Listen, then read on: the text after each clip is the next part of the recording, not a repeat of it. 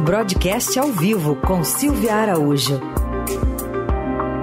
Tudo bem, Silvia? Bom dia. Oi, Carol. Bom dia para você, bom dia para os ouvintes. Silvia, você trouxe aqui para a gente o tema para a gente abordar agora, que é a novela do orçamento que não acaba com a votação do Congresso. Aí a gente resgatou aqui a trilha de uma novela. E é uma novela chamada A Usurpadora, que tinha várias reviravoltas, sabe, várias tramas paralelas. Acho que ilustra bem o que você vai falar a partir de agora. Olha, Carol, bastante. Vamos lá. Esse orçamento, esse orçamento de 2022 é realmente uma novela, né? A gente teve novela em 21 e, na verdade, agora para a gente ser um pouco mais modernas, né, Carol? Série, né? A ah, nova temporada, série. né? Isso. A nova temporada do orçamento. então vamos lá. O orçamento de 2022 ele foi aprovado pelo Congresso Nacional, mas a novela não para por aí, né? Que o que, que a gente já teve aí de reflexos dessa aprovação?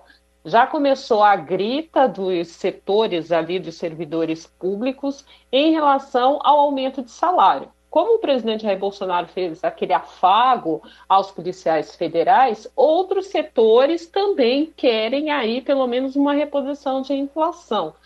Então, ontem começou a grita ali do pessoal da Receita, com entrega de cargos comissionados de chefia.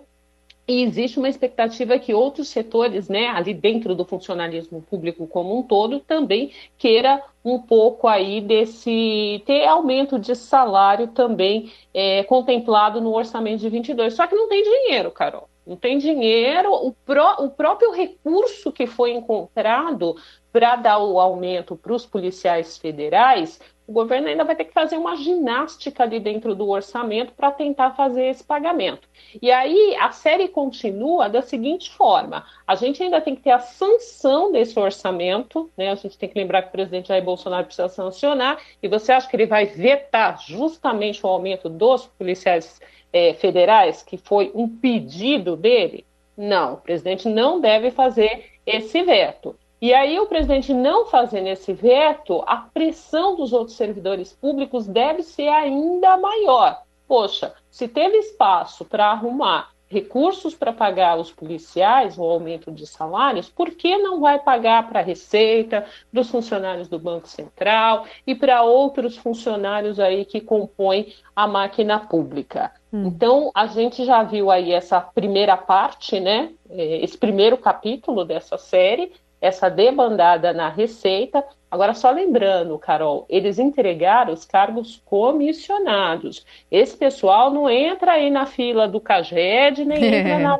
nem entra Boa na lembrança. fila né, do, do IBGE lá da PNAD. Eles entregaram só a parte comissionada do cargo, porque a gente tem que lembrar que esses funcionários eles são concursados, eles não estão sendo exonerados da função dele de servidor público. Ele está saindo da função comissionada. Então ele continua lá recebendo o salário dele normal, só não vai receber essa parte da comissão, se é que lá na frente não serão atendidos. Então, eles não incorporam aí essa lista que a gente é, sempre vê aí de desemprego, né? Que a gente hum. assiste bastante. Hoje, por exemplo, é o CAGED e não tem nem expectativa desse pessoal estar tá aí nesse, nesse CAGED. Só para a gente falar um pouquinho dele, Carol, o CAGED deve apresentar aí uma criação em torno de 2 mil, é, de 215 mil vagas no mês de novembro. É o 11 mês positivo, mas há uma desaceleração no ritmo de criação de vaga no Brasil com carteira assinada, que são essas vagas aí que a gente observa nesse indicador é, do CAGED. E aí, só para a gente finalizar nessa questão do orçamento, a gente ainda tem que pensar que tem toda a execução desse orçamento no ano que vem, né? E essa execução do orçamento de 2022 tem que ser observada mesmo com lupa, porque a gente já viu o que aconteceu com o orçamento de 2021, principalmente com esse escândalo todo que o Estadão revelou do orçamento secreto com as emendas de relator.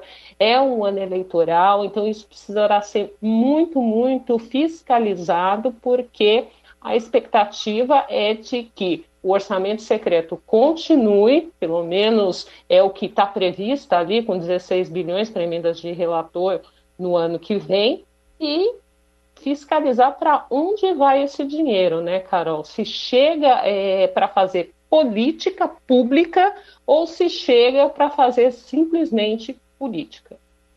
Silvia, e o mercado também deve aguardar hoje o IPCA 15 de dezembro, vai ser divulgado às 9 pelo IBGE. Lembrando que em novembro o índice subiu 1,17%, uma alta acumulada de 10,73% em 12 meses.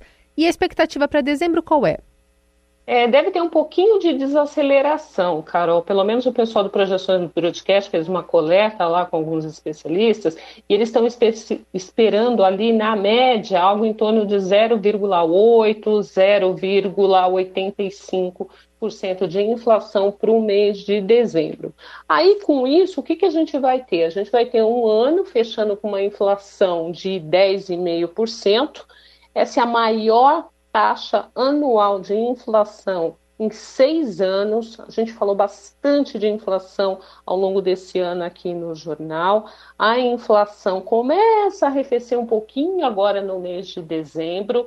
Isso já pode começar a mostrar efeitos dessa política monetária tão restritiva que o Banco Central adotou nos últimos meses. A gente lembra, né, Carol? Parece até é, um sonho, mas a gente teve taxa de juros lá no comecinho do ano de 2%, né, taxa de juros básica, a Selic, e a gente encerra esse ano com essa taxa aí é, em torno de 9%. Então a Selic subiu muito ao longo desse ano e como o efeito na economia ele demora um pouquinho para chegar, é o que se chama de inércia, né? Esse efeito ele demora ali algo em, em torno de quatro a cinco meses para começar a chegar lá na ponta e fazer o efeito de desaceleração da inflação. E é com isso que o Banco Central está contando para tentar trazer é, a inflação de 2022 para a meta. Por enquanto ainda está difícil, não se vislumbra. O próprio Banco Central é, já falou isso em documentos recentes que há uma chance sim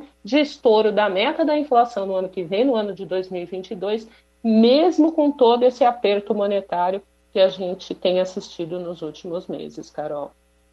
Tá bom, vamos continuar acompanhando também por aqui e pelo broadcast. Silvia, obrigada. De antemão, te desejo um Feliz Natal. Terça-feira a gente volta a se falar. Feliz Natal para você também, para tua família e para todos os nossos ouvintes. É isso aí. Um beijo.